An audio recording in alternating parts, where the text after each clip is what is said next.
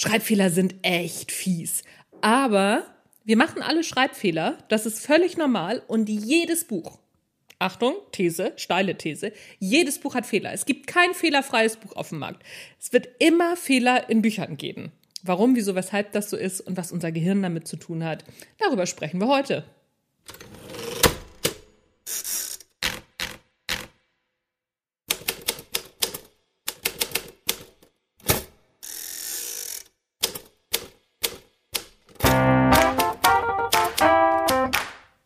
Moin zusammen und herzlich willkommen beim Erfolgreich Schreiben Podcast, dein Lieblingspodcast rund ums Schreiben. Erfolgreiche Autorinnen und Autoren kommen zu Wort, verraten Schreibgeheimnisse, wie sie so ihren Schreiballtag gestalten und du bekommst immer wieder Impulse, Erklärungen und Anregungen von mir rund ums Schreiben. Mein Name ist Anja Niekerken und ich freue mich, dass du dabei bist.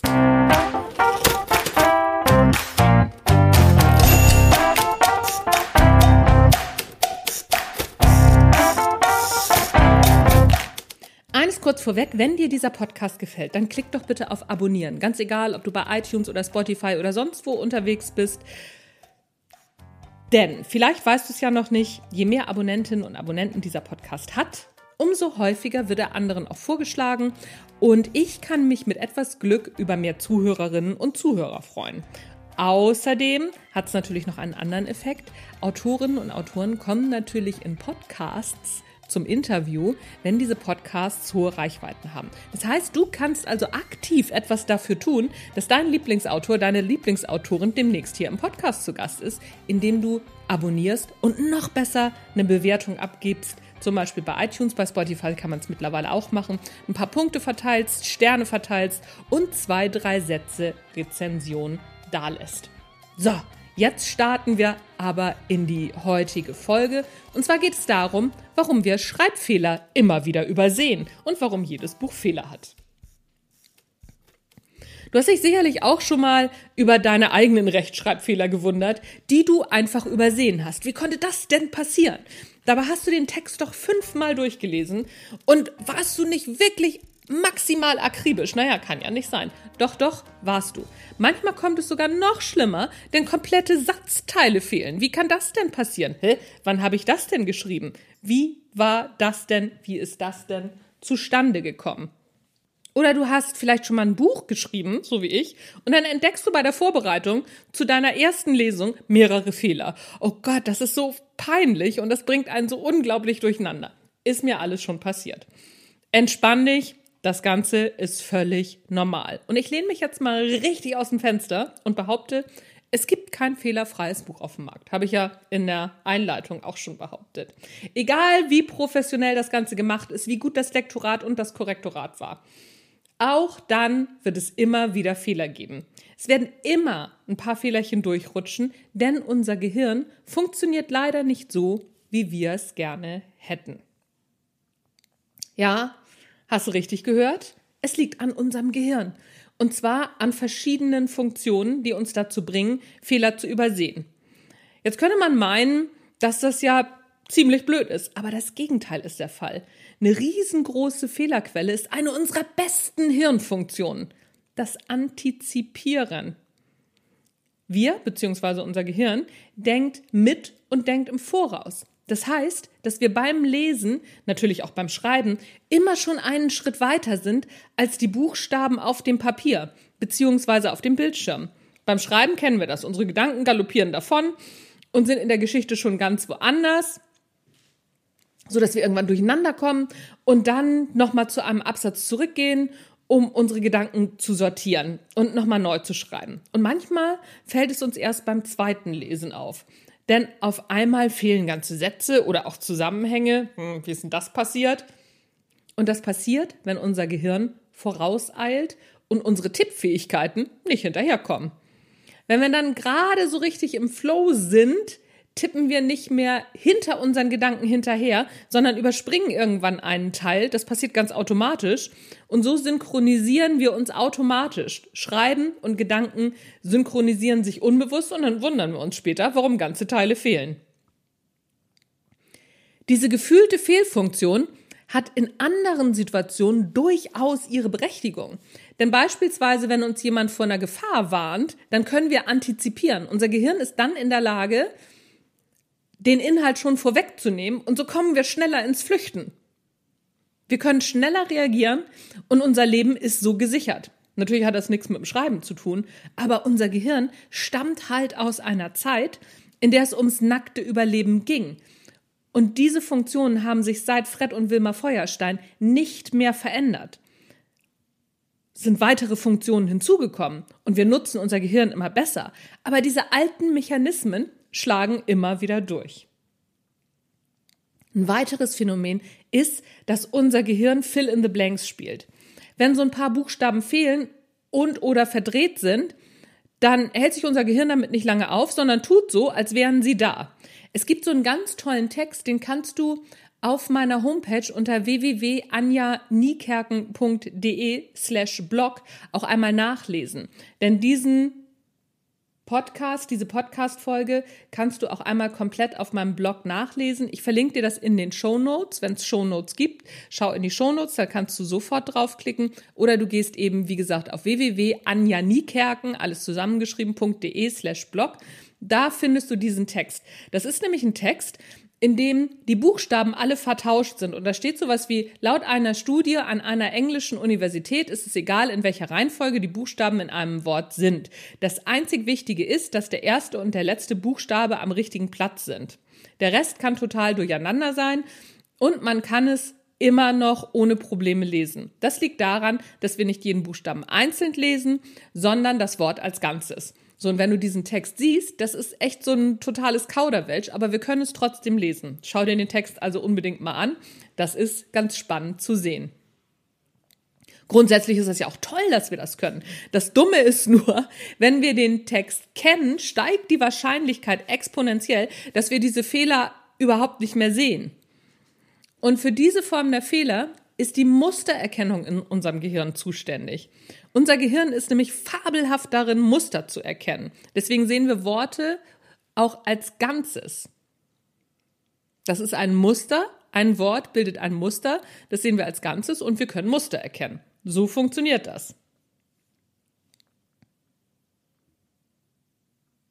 Das ist übrigens auch mit dem Grund, dass wir Zusammenhänge immer irgendwie versuchen einzuordnen und immer versuchen, Muster in etwas zu erkennen. Aber das ist ein anderes Thema. Also, wir kommen nochmal zurück zum Erkennen von Mustern und warum das Gehirn darin so gut ist.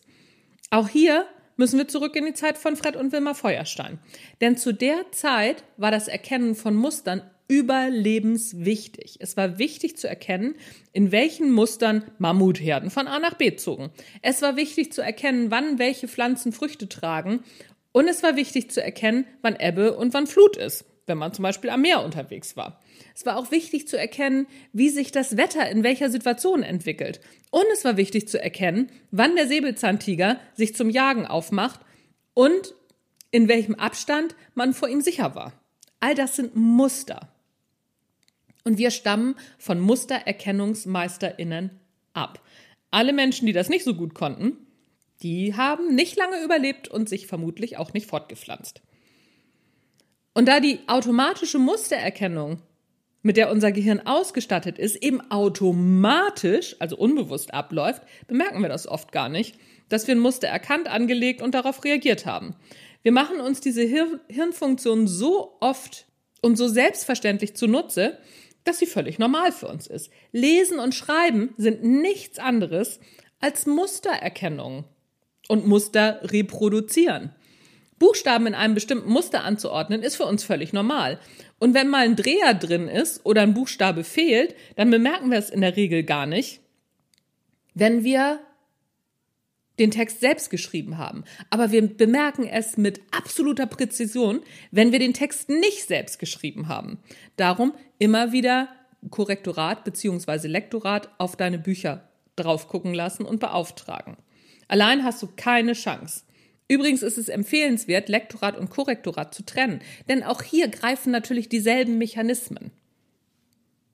Ich habe jetzt nochmal drei Tipps für dich, wie du Schreibfehler am besten umgehen kannst. So gut wie möglich. Und deswegen sei bitte auch immer gnädig mit anderen. Ich bin auch so eine Tippfehler-Queen. Sei bitte gnädig mit mir.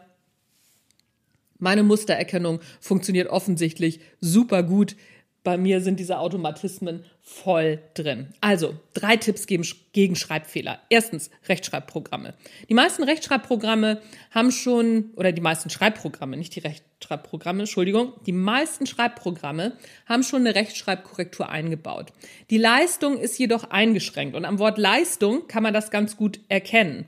Denn Leistung und Leitung, da fehlt ja nur das S, sind aber beides richtige Wörter und das kann ein Rechtschreibprogramm noch nicht auseinanderhalten. Soweit sind sie noch nicht, denn die Zusammenhänge können Computer noch nicht so gut erkennen. Sie werden immer, immer besser und es wird bestimmt nicht mehr lange dauern, da geht das alles, aber noch funktioniert es nicht so gut. Zweitens, der zweite Tipp, später noch einmal lesen. Lass zwischen dem Schreiben und der Korrektur ein bisschen Zeit vergehen.